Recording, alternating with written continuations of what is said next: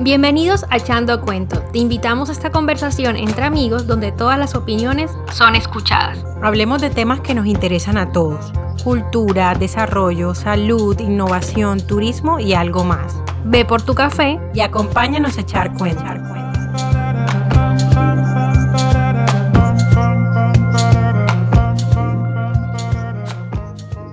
Bienvenidos todos a un nuevo episodio de Echando Cuento. El día de hoy tenemos un tema bastante solicitado por nuestra audiencia y este es el de las relaciones tóxicas, que está muy de moda en todas las redes sociales y lo escuchamos bastante. En los últimos años la palabra tóxico se ha vuelto común en nuestras conversaciones. Cuando se habla de relaciones, este es uno de los temas que más vemos y escuchamos en redes sociales.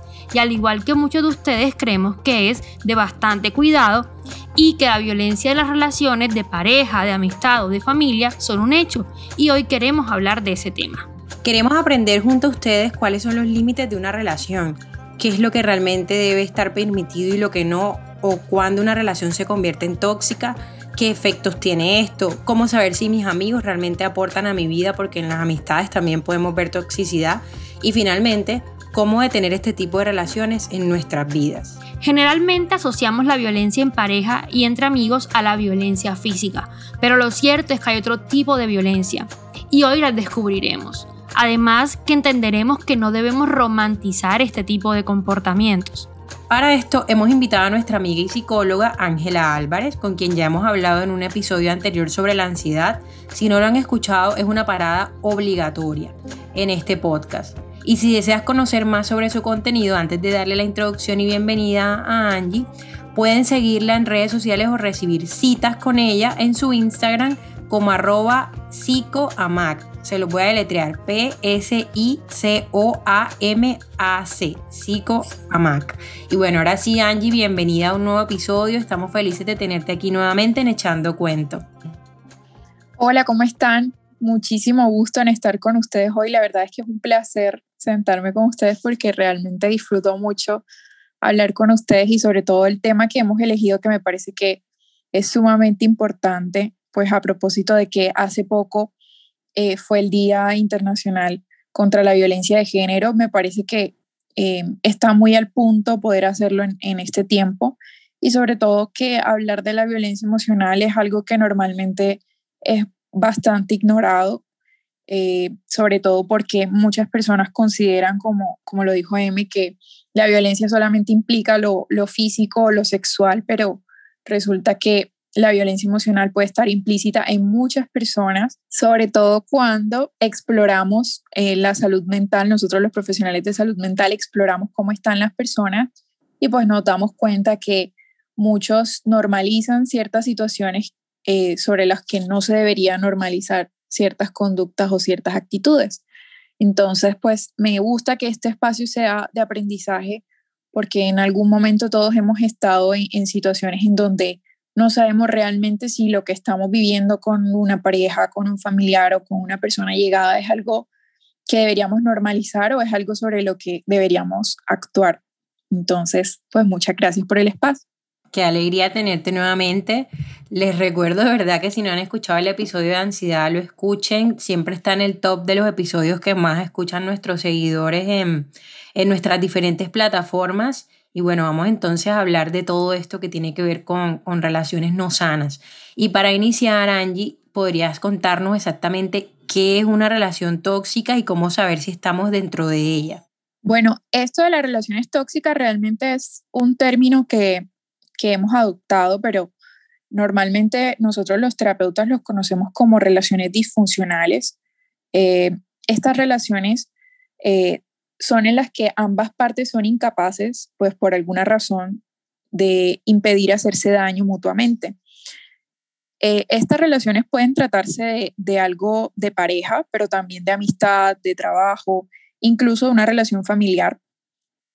Los signos normalmente que deben tener alerta ante este tipo de relaciones normalmente suelen ser indirectos y subjetivos, es decir, que las personas se les dificulta alejarse de esta relación tóxica porque no consideran, como lo dije anteriormente, que esta relación pueda hacerlo o que normalizan ciertas conductas que normalmente no deberían normalizar. Con respecto a la otra pregunta de para saber eh, cuándo estamos en una relación tóxica, pues hay como unas características generales, digamos, eh, normalmente se establece entre dos tipos de persona. Una persona que suele ser manipulador, normalmente tener características narcisistas, y una persona susceptible a la culpabilidad, eh, que puede ser sensible, que se percibe a sí mismo como vulnerable y que pues desafortunadamente sufre de dependencia afectiva y usualmente está muy volcada hacia los demás. Eh, cuando dos personas con estas características se encuentran, se produce como una especie de eh, entrampamiento entre ambos en donde quedan tan apegados que se hace algo que se llama codependencia, es decir, ambos dependen de cada uno. El manipulador depende de, la persona dependiente para poder sentirse poderoso, fuerte, capaz de poder hacer muchas cosas, eh, con la convicción de que tiene poder sobre otro, y la persona eh, manipulada o la persona susceptible eh, o dependiente puede ser, necesita al otro, pues obviamente para respaldarse afectivamente, para sentir que tiene el afecto, para eh, comprobar que tiene la validación del otro y para, pues obviamente poder hacer eh, una cantidad de cosas pequeñas. Incluso estas personas eh, normalmente suelen consultar pequeñas decisiones a, a, su pareja o a esta persona sobre la que tiene, sobre la que se tiene el control. Por ejemplo, qué ropa ponerse, qué comida pueden comer o qué cosas específicas elegir en situaciones completamente cotidianas. Entonces, pues bueno, son algunas de las características. Eh, también eh, hay muchos tipos, o digamos, no sé si me estoy adelantando un poco, pero sí hay varios tipos de, de relaciones eh, con toxicidad.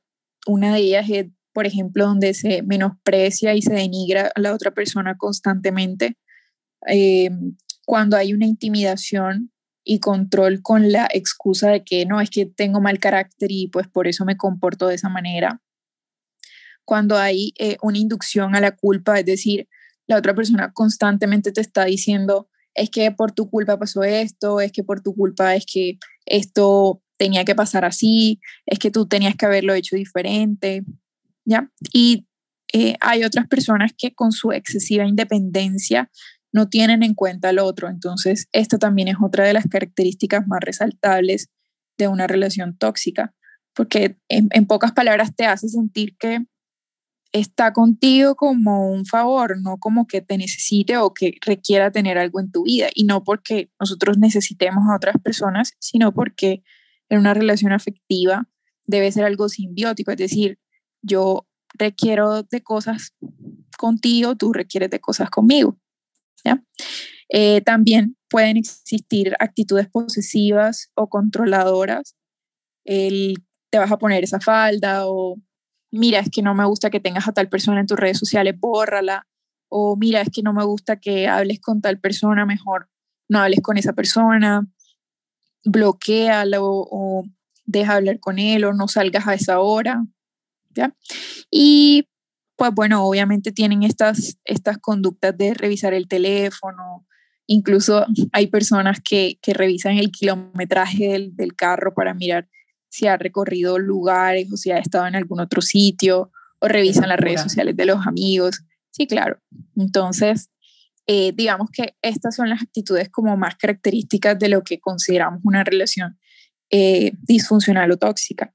Wow, Angie, la verdad es que eh, son situaciones bastante complicadas y me encanta que de entrada tú estás poniendo en perspectiva todo lo que implican y que al inicio nos, dijiste y explicaste claramente que el nombre que le hemos dado coloquialmente es un que es tóxico, que ya ahora todo el mundo es tóxico, tú ves en redes sociales todo el tiempo que se hace un abuso de la palabra y personalmente creo, hoy Laura y yo lo, lo comentábamos previamente, y es que pensamos que cuando hablan de tóxico muchas veces metemos todo en una bolsa. Entonces estamos revolviendo distintos temas. Entonces, ¿podrías explicarnos si hay algunas divisiones o tipos de violencia y qué comportamientos en el mundo normal? A veces la gente dice, ay, qué tóxico eres, pero en realidad es un comportamiento normal porque también puede pasar. Sí, claro. Eh, una forma de, de, toxicidad, pues digamos que nosotros consideramos en una relación eh, tóxica o, valga la redundancia, o, eh, ¿qué te digo?, disfuncional como nosotros la conocemos, es que estas relaciones incluyen la violencia emocional como parte fundamental de cómo se desenvuelven. Eh, la violencia emocional, o también conocida como abuso mental o abuso psicológico, se puede dar de muchas formas. Por ejemplo, lo que nosotros más eh, debemos tener alerta es cuando no nos sentimos a gusto con la otra persona a pesar de que nosotros no sentimos que estamos haciendo nada malo o que posiblemente estamos haciendo cosas malas, pero lo que hace la otra persona de alguna forma me afecta enormemente a tal punto que yo no me siento cómodo en la realización de otras cosas. ¿ya? Entonces, ¿qué aspectos son fundamentales en, en una relación tóxica? Cuando me siento atemorizado, cuando me siento amenazado por el otro, cuando me siento rechazado, cuando eh, me aíslo o antes era una persona que hablaba más, que compartía con otros, que tenía otras, no sé, otras ideas, otros pensamientos y ahora dejo de hacerlo. Es decir, cambia mi comportamiento, cambia mi forma de pensar, cambia mi forma de sentir algunas cosas. Cuando ignoran nuestras necesidades o nuestras, nuestros requerimientos en el momento, cuando nos insultan de alguna manera, cuando nos humillan o ridiculizan eh, por nuestros gustos o por nuestras percepciones de lo que pasa en nuestro entorno. Yo pienso que una de las principales causas de, de esto de las relaciones tóxicas es que hay muchas personas que actualmente viven sin una responsabilidad afectiva. Eso quiere decir que, eh, digamos, no, no son capaces de entablar una relación sana con otra persona porque se sienten vulnerables al hacerlo. Entonces lo que hacen es que tienen relaciones superficiales, las que no se comprometen emocionalmente con el otro y en las que no expresan realmente lo que sienten o lo que quieren. Ahí es cuando viene una falta de comunicación. Yo pienso que cuando eh, hablamos de esto, de, de, los tipos de violencia, eh, el normalmente nosotros creemos el que me devalúa o el que me descalifica, entonces está siendo violento, pero no solamente esos dos tipos son los que son violentos, sino también el que no comunica, o sea, el que asume que yo debo saber algo o el que asume que yo debo entender lo que él está pensando, solamente por, por estar conmigo. Realmente ese, ese es el tipo de violencia que más culpabiliza y que más hace sentir vulnerable a una persona que está en una relación eh, tóxica. Em, pero en términos de violencia, pues yo pienso que la que más se, se ve reflejada en este tipo de relaciones es esta violencia emocional o psicológica. Angie, nosotras tenemos una duda y es que esto es un patrón que se repite mucho. Hay personas que terminan una relación y empiezan otra y siguen relaciones tóxicas. ¿Por qué crees que continúan en ese patrón de relaciones y no empiezan a entender o aprender de los errores del pasado o inclusive son las mismas personas tóxicas que buscan otras personas nuevas para tener una nueva relación. ¿Por qué crees que pasa eso?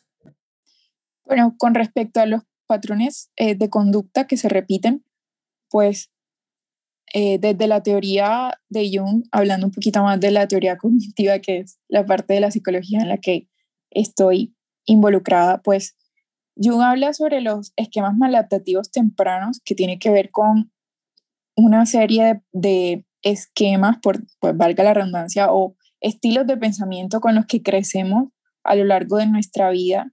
Y obviamente estos tienen interrelación no solamente con, eh, ¿qué te digo?, la parte genética o biológica, que es, pues, es los genes, las cosas que nos heredamos de nuestros padres, sino también eh, tiene que ver con las experiencias tempranas que vivimos si vimos experiencias de abuso, si vimos experiencias de rechazo, si vimos experiencias de negligencia o de abuso, de maltrato, de, de alguna manera estos patrones se pueden volver a repetir porque es básicamente lo que nos enseñan en los primeros años en los que estamos aprendiendo cómo debe ser la interrelación entre otras personas. Por ejemplo, eh, muchas de las personas eh, dependientes son personas que crecen normalmente sin, sin un padre o, están ahí pero son ausentes. Entonces te dan una idea de, de, de ¿qué te digo? De, de contacto, de relación muy superficial, una relación que puede basarse en la distancia. Entonces, pues si me enseñan a que puedo estar mucho tiempo sin otra persona, pues lo que hago es que cuando tengo una persona que me demuestra cariño, que me demuestra afecto, que me demuestra que está ahí para mí, pues yo tengo que apegarme a esa persona porque me está demostrando algo que yo no tuve la oportunidad de, tener de pronto en la infancia. Entonces, normalmente esto es el tipo de patrones que se repite con las personas dependientes. Eh, no es lo único que determina si una persona en un futuro va a ser dependiente o manipuladora o narcisista o, demás, sino que es un aspecto muy importante porque dependiendo de cómo nos sentimos con nosotros mismos, así nos vamos a, a sentir con los demás. Entonces siempre estamos como en la búsqueda de, del respaldo de, otra persona porque creemos en la infancia que eso es lo que necesitamos o lo que requerimos en algún momento. Angie, bueno, aquí yo creo que estamos llegando a puntos muy profundos porque este tema puede ser tan superficial o profundo como queramos. Y a nosotras nos encanta que tener contar contigo en este momento porque nos das una visión de un profesional donde no estamos tratando lo que cualquier persona sabe, lo que intuimos nosotras como, como Laura y Emelia, sino que una psicóloga nos está explicando. Y quiero resaltar lo que decías al principio y eso es el punto de la responsabilidad emocional y es que ahora para todo el mundo es muy fácil, por ejemplo, con las redes sociales, con usar el celular, etcétera, esconderse detrás de una pantalla y evitar muchas responsabilidades asociadas a las relaciones. Es decir, entonces es donde aparece el tema del ghosting, em, el orbiting, que también creo que es otro término que hay. Entonces, ¿cuáles son las implicaciones que ha tenido y cómo han transformado las redes sociales las relaciones y que cómo han detonado este conjunto de comportamientos considerados tóxicos y, y qué se puede hacer. Entonces, también, también por otro lado, las redes se han convertido como en una fuente de disputa para algunas parejas. Vemos parejas donde, como tú decías, revisan likes, revisan quién escribe, qué comentan, en fin. Entonces, Creo que son dos preguntas mezcladas en una, pero están muy relacionadas. Sí, claro. Pues bueno, yo pienso que el, el, punto central en las redes sociales es la superficialidad, ¿no? Lo que vendemos al otro siempre es como, aquí estoy, esto es lo que yo soy, pero en realidad no es lo que soy, sino lo que yo quiero que tú veas de mí. Y, y al mismo tiempo es esa superficialidad lo que principalmente atrae a otras personas. Entonces, pues te están vendiendo una idea, tú te estás haciendo esa idea, tú compartes esa idea y dices, pues voy a probar tener contacto con esta persona, pero entra lo que te decía de la fractura de la comunicación, es decir, yo no comunico específicamente lo que, lo que quiero comunicar, sino lo que en el momento surge. Entonces, lo que para mí puede ser una necesidad o puede ser importante en una relación de pareja, no, lo comunico porque tengo miedo de qué es lo que va a pensar la otra persona, porque se daña la superficialidad o se daña la imagen que le estoy vendiendo en mis redes sociales y soy completamente honesto respecto a lo que me gusta y a lo que no. Entonces voy a, que la comunicación se limita demasiado. Entonces, si yo pienso o, o considero que esto que hiciste no me gustó por esto y esto, entonces prefiero no decirlo ¿no? O, estamos en el juego constante de, al principio de una relación o al principio en que estoy en contacto con alguien, el que menos se exprese mejor. Entonces, demoro mil años en contestarle por WhatsApp o ignoro las llamadas o no salgo con esa persona o evito el contacto directo con esa persona porque en el momento siento que puede ser una debilidad o puede ser visto como una vulnerabilidad. Claro, si me ve muy entregado, entonces va a pensar que eh, que yo soy fácil o que yo no soy suficiente o no. entonces aumentamos como la necesidad de que otras personas nos sigan viendo y nos sigan percibiendo de la misma forma. Yo pienso que lo que podemos hacer frente a esto, y ahí es donde pues obviamente surge el, el ghosting, el, el, que, bueno, si no tengo, si no me involucro emocionalmente, si yo nunca le he hablado de una relación de pareja, de noviazgo, de, de lo que sea, entonces yo no tengo por qué continuar respondiéndole, porque es más fácil desaparecerme que decirle, hey, no me gustó que hicieras esto. ¿Ya? Y yo pienso que el reto que, que tenemos todos cuando iniciamos una relación es el poder trabajar la comunicación, el poder decir, mira, esto no me agrada, eh, quisiera que estas son las cosas que no me gustan en una relación y, y, pues dime cuáles son las cosas que no te gustan a ti e intentemos crecer e intentemos hacer que esta relación funcione sin necesidad de que, de que estemos en constante discusión o de que estemos en constante peleas. No, no es necesario pelear todo el tiempo, discutir todo el tiempo cuando hablamos de las cosas que nos molestan. Nosotros podemos llegar a acuerdos porque de eso se trata una relación madura, ¿no?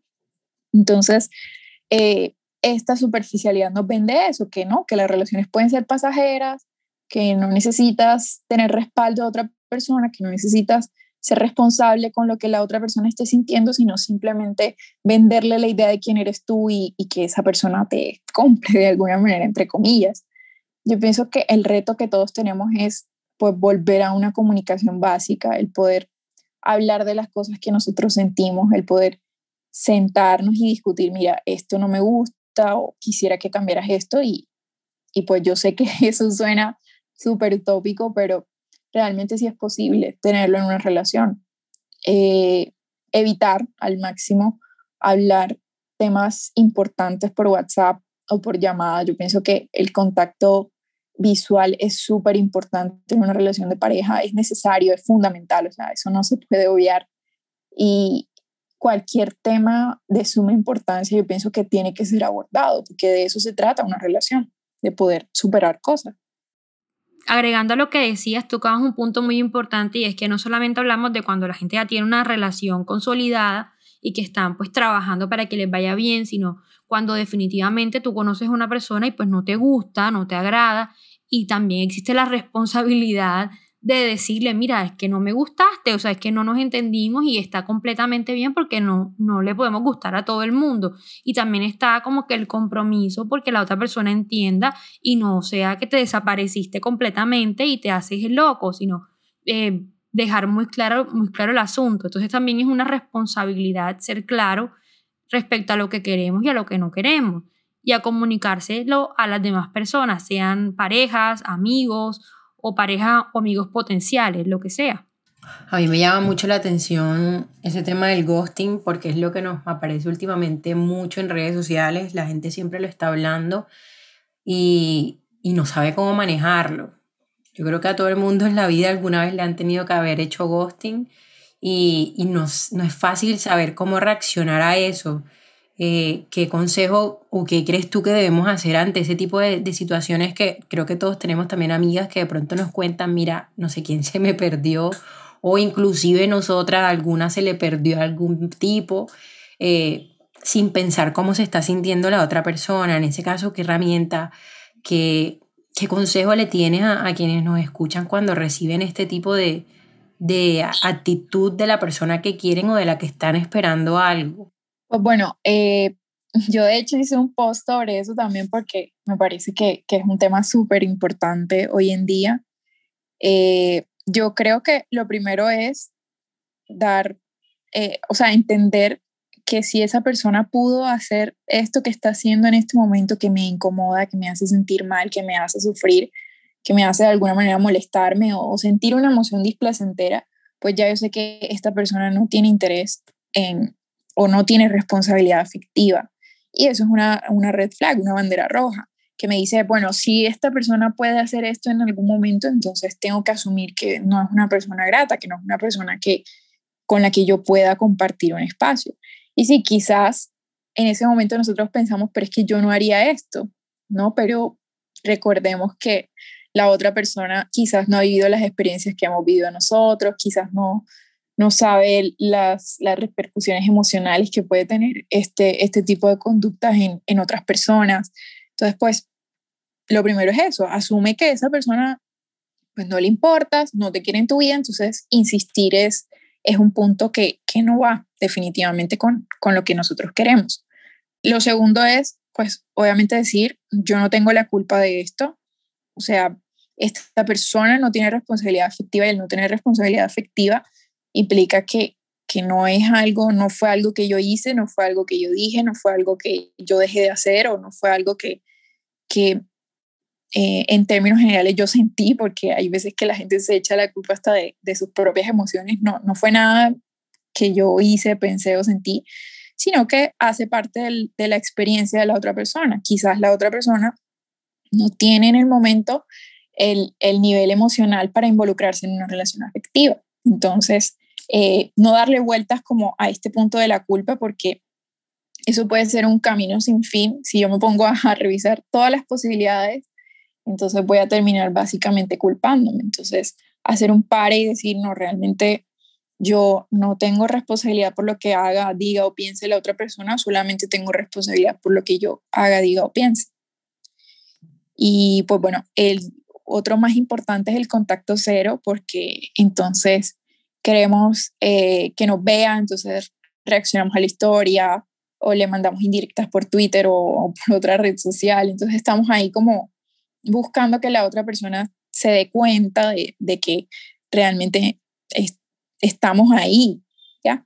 Y es básicamente lo, lo, contrario a lo que se debe hacer, ¿no? El, el entender, primer punto, no quiere nada conmigo, ok, entonces no debería tener contacto con esa persona. Incluso eh, si bloquear, si ignorar, si eh, silenciar estados o lo que sea, te hace sentir más tranquilo, pues hazlo. Realmente no tiene nada de inmadurez, sino todo lo contrario. Eh, implica un proceso de, de, paz, de sentirte tranquilo, de sentirte a gusto, de sentir que, que esa persona ya no tiene, digamos, ningún tipo de, de interés sobre ti, entonces tú tampoco tendrías por qué tener interés en lo que esa persona haga o deje de hacer. Angie, hay otro tema muy ligado a eso y es, eh, son, perdón, los celos, los celos, eh, que siempre han hecho parte como de la gran mayoría de relaciones y no sabemos si son necesarios, son normales o de entrada están catalogados como un comportamiento tóxico violento. ¿Qué nos puedes decir al respecto de esto? Pues bueno, los celos son eh, realmente conductas completamente normales en una relación de pareja. En algún momento nosotros vamos a tener celos de alguna persona con la que nuestra, nuestra otra persona esté teniendo contacto, sea en una relación de pareja o de amistad o de familia. Entonces siempre vamos a estar ligados al, al, tener celos y eso no es algo anormal es algo que bien manejado obviamente constituye a otra emoción que, digamos, no es necesariamente mala. El problema es cuando llegan los celos patológicos que ya entran en patrones de conducta de personas con dependencia emocional. Las personas con dependencia emocional, al necesitar esta validación constante y al sentirse amenazados por otra persona de quitarles esa, eh, esa validación constante, lo que hacen es que exageran o, se vuelven un poco paranoides, ¿no? Entonces, eh, si le diste like, que si estuviste en tal lado, que si, que a ver cómo hueles, que si cambiaste tal cosa, que porque te demoraste, que mándame tu ubicación en tiempo real. Entonces tenemos como, como esa necesidad excesiva de saber dónde está la otra persona, en qué situación está, en, con quién está, eh, en qué lugar está específicamente, como para tener de alguna forma el control de que esa persona no va a abandonarnos o no va a dejarnos a un lado o, o a continuar validándome emocionalmente.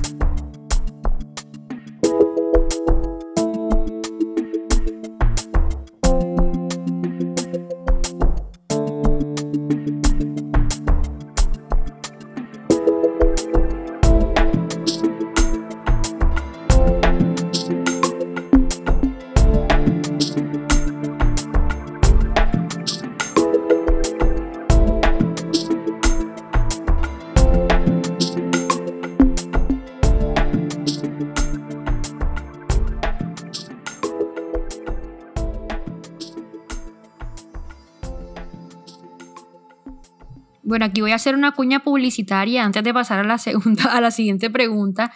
Y es recordarles que hay un capítulo que está muy pegado al tema de los celos, que ya tenemos Laura y yo, que es el primero que hicimos, que es el de apego. y hay una parte que se cruza aquí y los invito a escucharlos. Eso antes de pasar a la siguiente pregunta. Y bueno, continuando con, con todo lo que le queremos preguntar a Angie, hay un punto que se pega mucho del lado de los celos y es que muchas veces esto termina en comportamientos violentos y en agresión. Ahorita en el marco del Día de la No Violencia contra la Mujer, eh, veíamos varias imágenes que nos llamaban mucho la atención a Laura y a mí. Nos llamaba la atención el tema del violentómetro, donde evidenciábamos cómo poco a poco iba subiendo el nivel de violencia y sin darse cuenta una persona que empezaba una relación que aparentemente era completamente normal y tranquila, de repente veía cómo iban subiendo y ya no era que era descalificada o que le hacían comentarios groseros, sino cómo esa violencia iba aumentando y en muchos casos terminaba de forma fatal. Entonces, porque muchas veces pasa que las personas no logran eh, salir de ese tipo de relaciones y por el contrario no normalizan los comportamientos de, de la persona que es violenta con ellas. Sí, claro, este, todo esto tiene que ver, digamos, la, la mayoría de personas que normalizan de alguna forma esta, estos patrones de conducta suelen ser personas eh, bastante dependientes, con un trastorno de personalidad de dependencia que hace que definitivamente a pesar de que perciban el daño, a pesar de que sepan que esto es como, como lo que no debería pasar en una relación, eh, de alguna manera se culpabilizan, porque como dije anteriormente, estas relaciones son asimbióticas, o sea, tú no estás en una relación con un igual, tú estás en una relación con una persona que de alguna forma consideras que es superior a ti.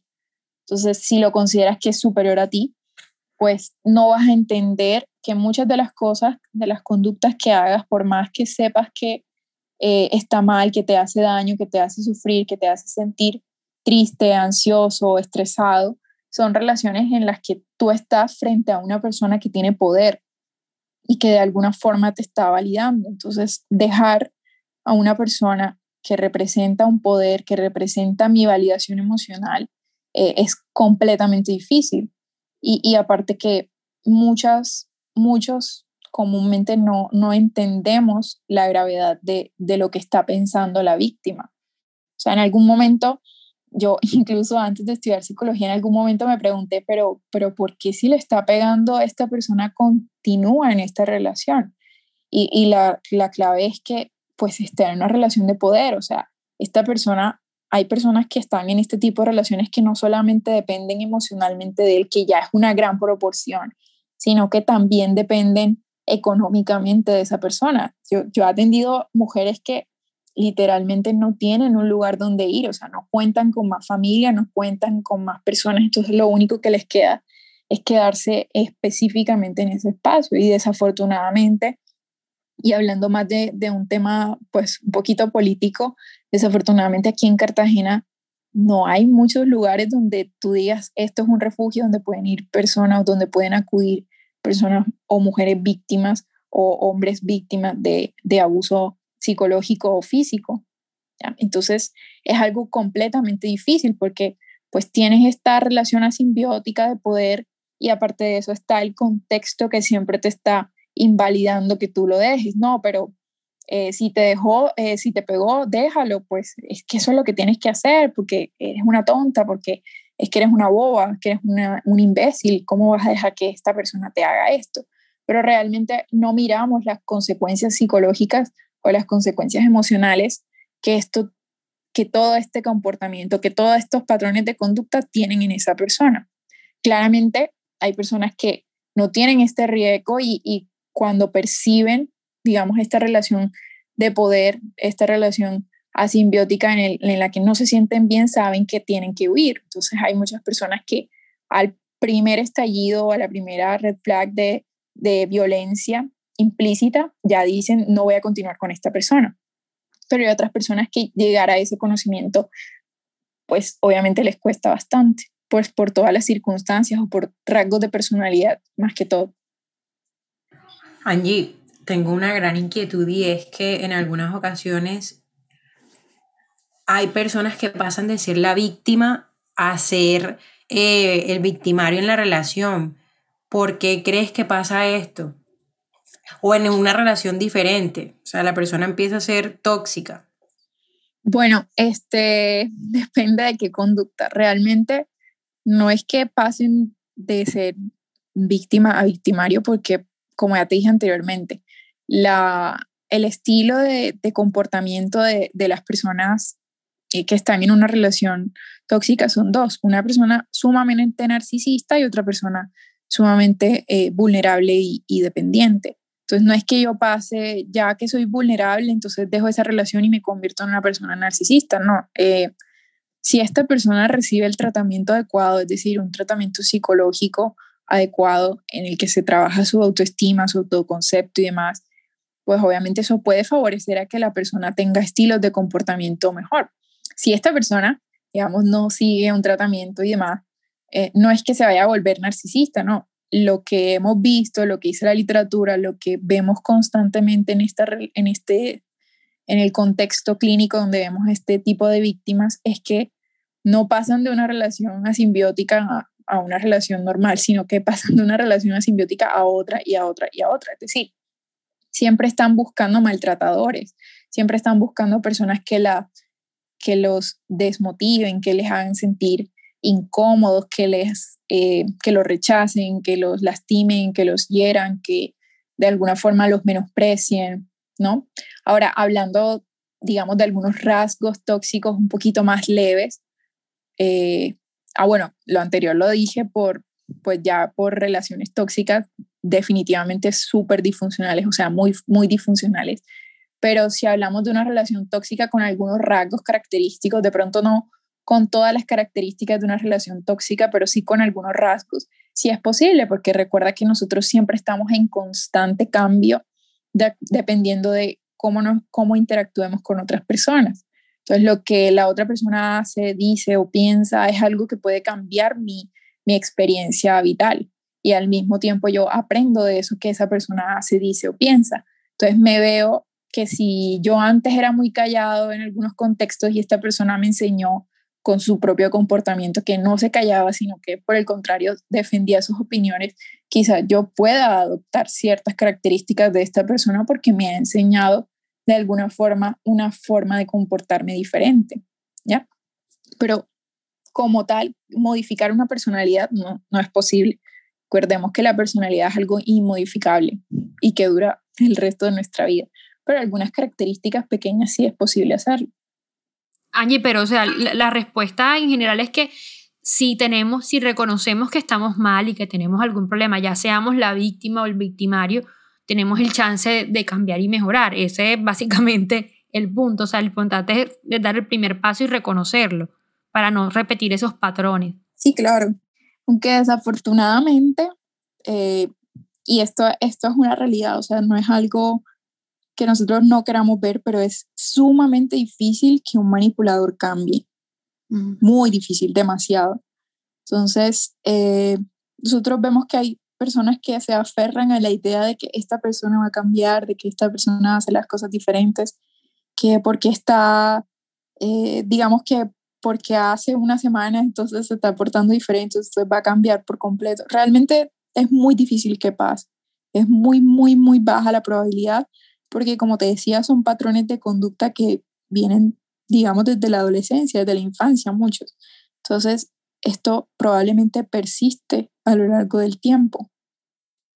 Angie, y de alguna manera la forma en cómo nos relacionamos con nuestras parejas, con nuestros amigos, está muy ligada a lo que hemos visto en nuestra casa, la relación que hay con nuestros padres, ya sea de nosotros con nuestros padres o entre nuestros padres como pareja, si venimos de una familia un poco disfuncional, si no son, eso nos termina, evidentemente sabemos que nos termina impactando, pero queremos saber de ti en qué medida esto impacta en las relaciones de, de una persona adulta. Sí, claro, este, la relación con nuestros padres es, digamos, la primera relación que nosotros tenemos en nuestra vida. Entonces, pues no quiero ser absolutista, pero sí depende mucho de esta primera relación o este primer contacto que tenemos en la forma en cómo nos vamos a desarrollar posteriormente en nuestras relaciones afectivas, no solamente con nuestros, nuestras parejas, pues, sino también con cualquier persona con la que tengamos contacto. Entonces, eh, si te acuerdas lo que hablaba de los esquemas maladaptativos tempranos, lo voy a poner como un ejemplo simple.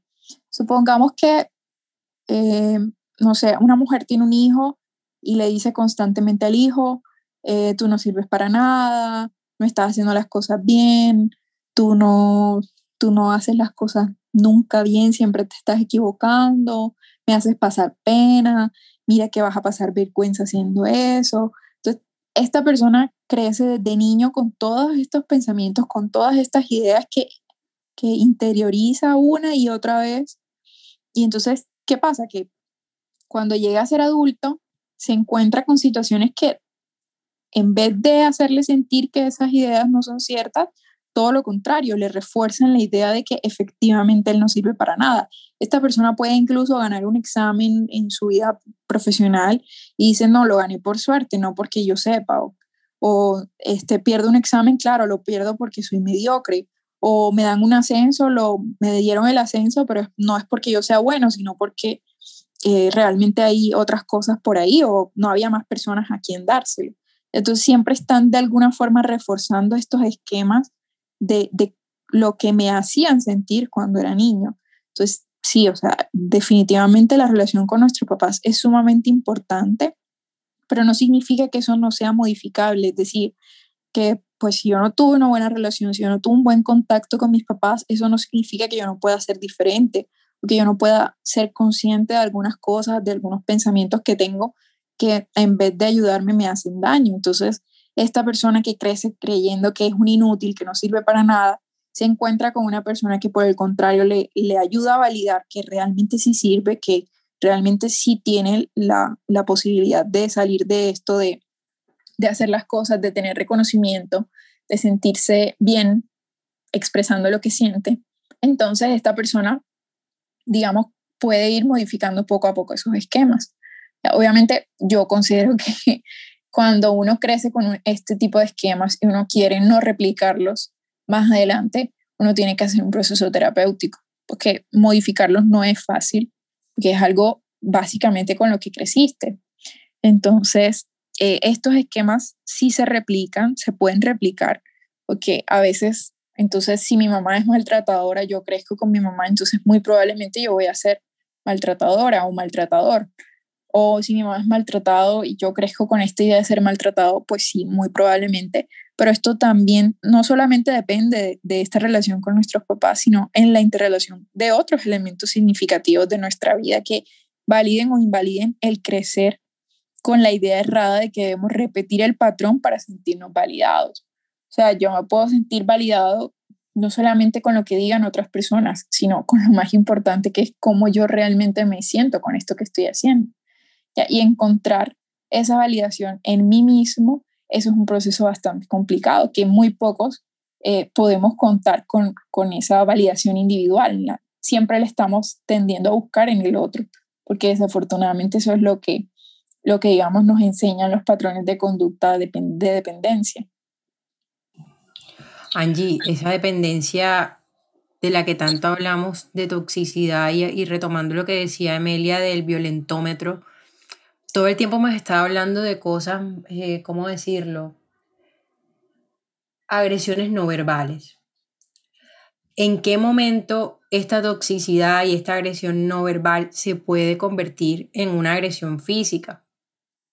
Bueno, realmente en cualquier momento, ¿no? Eh, pero normalmente la persona en principio no va a mostrarte esa, esa faceta.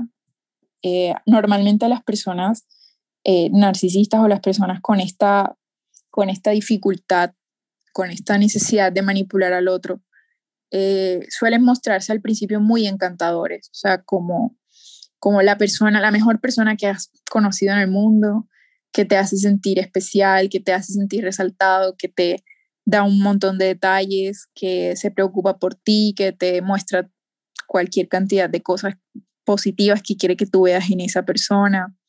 Entonces, eh, yo creo que pasa la violencia ya después de un tiempo, ya después de que empieza a crear un vínculo de confianza, de pues si ya yo hice esto y no te preocupó, pues puedo hacerlo. Y empieza por los signos pequeños. Lo que ustedes decían del, del violentómetro es muy importante. Por ejemplo, empiezan con, con estas bromas, con mentiras pequeñas, con hacerte sentir culpable, y van creciendo y van creciendo. Entonces, al principio son cosas que aparentemente son inofensivas, por ejemplo, ay, pero tú sí estás gorda, ya, y se ríen. Entonces, tú piensas como, pues bueno, puede ser un acto de violencia, pero de alguna forma lo normalizo, ok, de pronto se le pasó, ¿no? Pero no digo nada, simplemente me quedo con eso.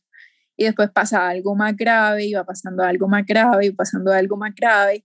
Entonces ya viene, por ejemplo, en las agresiones físicas o las agresiones verbales y es que es que tú no sirves para nada o es que y estas son las descalificaciones y después viene algo muchísimo más grave que es, por ejemplo, eh, golpear la pared ya cuando tú ves que este tipo de, de conductas se, se evidencian en la otra persona, entonces ya tú ves que esta parte de la violencia va aumentando, que ya no es algo pequeño que tú creías que podías controlar, sino que es algo que se va haciendo cada vez más grande y hasta que llega al punto de que eh, hay muchas mujeres que llegan a, a ser, ¿qué te digo?, violentadas físicamente y aún así creen que, que pues estas conductas pueden ser normalizadas.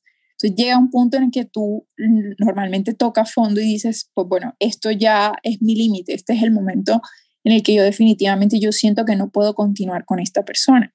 Y ahí es cuando, cuando normalmente uno tiene que hacer un pare o tiende a hacer un pare. No todas las personas tienen el mismo momento de hacer el pare. Hay personas que lo hacen muy al inicio, como te decía ahorita, es decir, cuando notan los pequeños signos de mentiras, engaños, eh, burlas, dicen, no, hasta aquí llego, no quiero estar con esta persona y punto. Y hay otras personas que desafortunadamente no logran hacer el pare, no porque no sean capaces, sino porque desafortunadamente no cuentan con el recurso emocional para poder hacerlo. Entonces, desafortunadamente hay personas que incluso terminan asesinadas. Pues yo sé que es un poquito exagerado, pero digamos, es el punto final de toda la violencia. Angie, ¿tú crees que lo ideal es que ante las alarmas tempranas se finalice ese tipo de relaciones, es decir, ante esa primera alerta que tú digas, ojo con esta persona que está, te está haciendo daño y que tiene el potencial de ir creciendo en esa escala de violencia, ya sea física o emocional. ¿Crees que, evidentemente yo lo pienso así, pero no sé tú como psicóloga si consideras que lo mejor es de entrada cortar y, y no darle largas? Pues lo ideal definitivamente podría ser al principio, porque uno siempre tiene que hacerse ciertas preguntas, ¿no? Con respecto a, lo que yo estoy haciendo con mi vida. Eh, desafortunadamente cuando estamos en una relación tóxica siempre nos dejamos de lado, pero yo creo que uno siempre tiene que preguntarse convenientemente, ¿realmente merezco estar en este tipo de relación? Primero. Segundo, ¿yo realmente quiero vivir así o me veo viviendo así estos años o estos meses o estos días. O me puedo imaginar todos los días de mi vida adentro de esta situación o quiero que se termine. También pues preguntarme si mi, cómo sería mi vida. O sea, realmente mi vida sería un desastre si no tuviera esta persona, porque desafortunadamente cuando somos dependientes decimos, es que si esta persona no me quiere nadie me va a querer, voy a terminar solo. Entonces siempre pienso, realmente va a ser tan catastrófico estar solo o podría, perdón, podría ser algo manejable. Eh, también pensamos, ¿por qué realmente siento atracción hacia este tipo de relaciones? ¿Ya? Y finalmente preguntarme, eh, ¿qué voy a hacer? O sea, pensarlo, realmente contextualizarme y decir, esto es lo que yo quiero con mi vida, esto es lo que, esto es lo que yo quiero seguir haciendo o es, es que debería hacer algo diferente pues que el problema de muchos es que hacemos lo mismo y esperamos resultados diferentes y no, o sea, si yo quiero resultados diferentes, yo tengo que hacer algo diferente y hacer algo diferente no, no necesariamente implica poner un alto y terminar una relación, sino también decir hasta aquí, o sea, yo tengo que empezar a considerar cómo sería mi vida sin esta persona, no necesariamente sin terminar esa relación. Entonces, no necesariamente tengo que, que digamos, cortarlo de inicio, pero sí empezar a hablar de las cosas que me molestan y obviamente evaluar la reacción de esa persona. Si me hace la broma hiriente, por ejemplo, el decirme, es que tú sí estás gorda y, yo no digo nada, sino que me río o me da pena y, y no digo nada o dejo pasar la broma, ahí estoy diciéndole a la otra persona implícitamente, puedes hacerlo. Pero si yo hago un pare y digo, ven, no me gustó este comentario por esto y esto, me hace sentir así o me hace pensar esto, me gustaría que la próxima vez no me hicieras ese tipo de comentarios. Entonces yo estoy siendo asertivo, estoy diciéndole a la otra persona, hasta aquí puedes llegar, hasta aquí eh, te permito llegar con, mi, con respecto a, lo que yo soy y, y, no voy a permitir que pases de ese punto. Entonces, cuando yo establezco límites, es mucho más probable evaluar la reacción de la otra persona. Ya, y digo, ¿cómo reaccionó esta persona? Si esta persona reaccionó bien y no lo hizo más, pues quizás tiene probabilidades de, de poder modificar ciertas conductas, pero si esta persona sigue haciendo lo mismo y no le importa, pues no tendría por qué continuar en este tipo de relación. Entonces, eso es muy importante.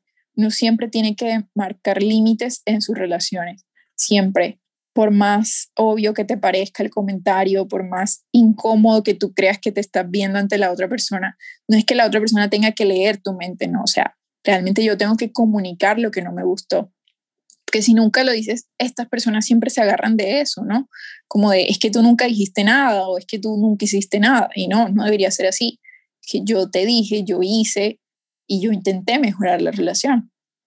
Angie, y luego de que intentamos y intentamos y no mejora la relación, no solo de pareja, sino con amigos, y decidimos finalizar esa relación que haya podido ser tóxica con un amigo que de pronto no es tan confiable, que me ha hecho daño, que habla a mis espaldas o que de pronto me está ocultando cosas, o lo mismo con una pareja que de pronto eh, me disminuye la autoestima, en fin, cualquiera de las cosas que hoy en día catalogamos como tóxicas, de igual manera es difícil superar esa ruptura. ¿Cuáles son los consejos o los tips que le tienes a las personas que nos están escuchando para superar esas relaciones que se cierran de pareja o de amistad con quien creías que pudiste haber tenido una relación eh, positiva, pero al final no lo fue?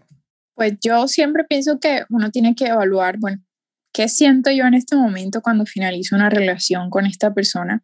Si me siento triste, sé que voy a extrañar muchas cosas, sé que me van a hacer falta muchas cosas, pero lo más importante en ese momento, en ese punto, es priorizarse, ¿no? Decir, pues, ¿quién era yo antes de esta persona?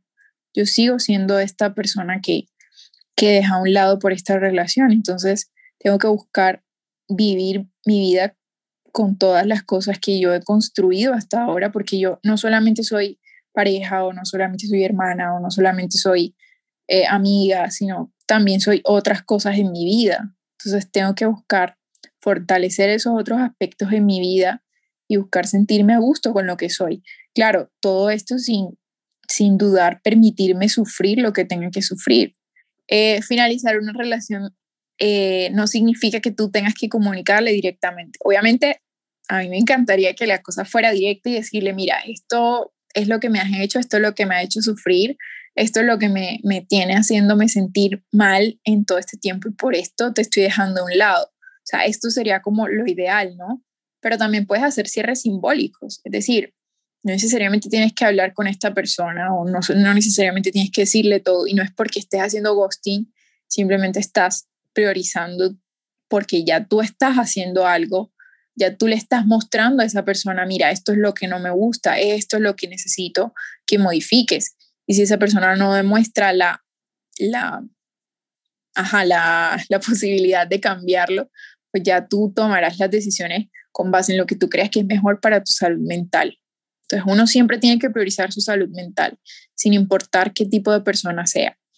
Y pues bueno, ya después de en la ruptura como tal, pues después de hacer ese cierre simbólico, eh, escribir un texto y no leerlo, sino quedárselo para uno o, leerlo y llorar o lo que sea que uno haga para hacer ese cierre simbólico o un cierre directo, pues ya después de eso lo que toca es permitirse sufrir y reanudar poco a poco las cosas que antes disfrutaba muchas veces a lo que le tememos es a eso, a, que es, que ahora me voy a sentir mal o es que ahora voy a sufrir, pero es que eso es completamente necesario. Entonces, dar espacio a, a ese sentimiento es lo más importante en esto porque es un duelo básicamente. Estás dejando a un lado una persona que significó mucho en algún momento. Y pues bueno, yo sé que cuesta, pero tienes que pensar en términos de ti mismo, porque si tú no lo haces, nadie lo va a hacer por ti. Totalmente, Angie. Bueno, ya estamos prácticamente finalizando este episodio que me gustó muchísimo y sé que a las personas que nos han escuchado hasta este punto también, porque es un tema que al final pues le interesa a todo el mundo, todo el mundo ha tenido diferentes tipos de relaciones, tanto amistosas como de pareja, en las que pueden haber este tipo de, de situaciones. Y estamos, bueno, contentos de contarles a todos que este es nuestro episodio con el que cerramos el 2021 y creo que es, el episodio estrella. Esperamos que, que puedan acompañarnos en este 2022 y antes de irnos, M, no sé si les hacemos dos preguntitas a quemarropa aquí a Angie. Claro que sí, Angie ya nos contestó unas en el pasado. Angie ya es de la casa, es de familia. Angie, de no ser psicóloga, ¿qué serías? Psiquiatra. O sea, Angie, esa respuesta no se vale. Sería doctora. No, realmente yo con la sangre no voy, pero me encantaría ser psiquiatra. O sea, yo por eso no estudié medicina realmente. Quería hacer algo que no tuviera que ver con sangre, ni fluidos, ni nada del cuerpo. Bueno, y mi pregunta es, si no vivieras en Colombia, ¿en qué país te gustaría vivir? A mí me gusta mucho Italia. Te veré por allá. Y nos veremos por allá. Me encanta. Bueno. Iremos a comer. Y a A pasear. comer rico. Bueno, Sí. Angie, para cerrar, nuestros últimos invitados les hemos pedido que despidan el programa, entonces te invitamos a que despidas a, a los oyentes y que les digas nuevamente eh, qué servicios les puedes ofrecer y dónde te pueden encontrar. Bueno, muchísimas gracias a todos por, pues, por escuchar hasta este punto. Yo creo que eh, si escucharon hasta este punto es porque realmente el tema es muy importante. Ayudar al otro siempre va a ser la respuesta, por más que nos aparte, por más que nos haga a un lado. Eh, no sabemos cómo le esté pasando a la otra persona, entonces pues invitarlos desde mi experiencia como profesional de salud mental a que siempre estemos pendientes del otro y, y, pues por supuesto de nosotros mismos. Sí, el apoyo psicoterapéutico, cualquier cosa, pues ya ustedes saben, al principio dijimos la, las redes sociales y pues ahí encuentran mi número y todo. Bueno, muchísimas gracias Angie. De verdad, qué gusto tenerte nuevamente aquí. Ha sido una conversación súper entretenida. Laura y yo siempre estamos felices cuando, cuando te tenemos de invitada. Y, y bueno, a todos los que nos están escuchando, a decirles que nos esperen con todas las energías para el 2022, que vienen muchas cosas muy interesantes para echando cuento y que sigan conectados.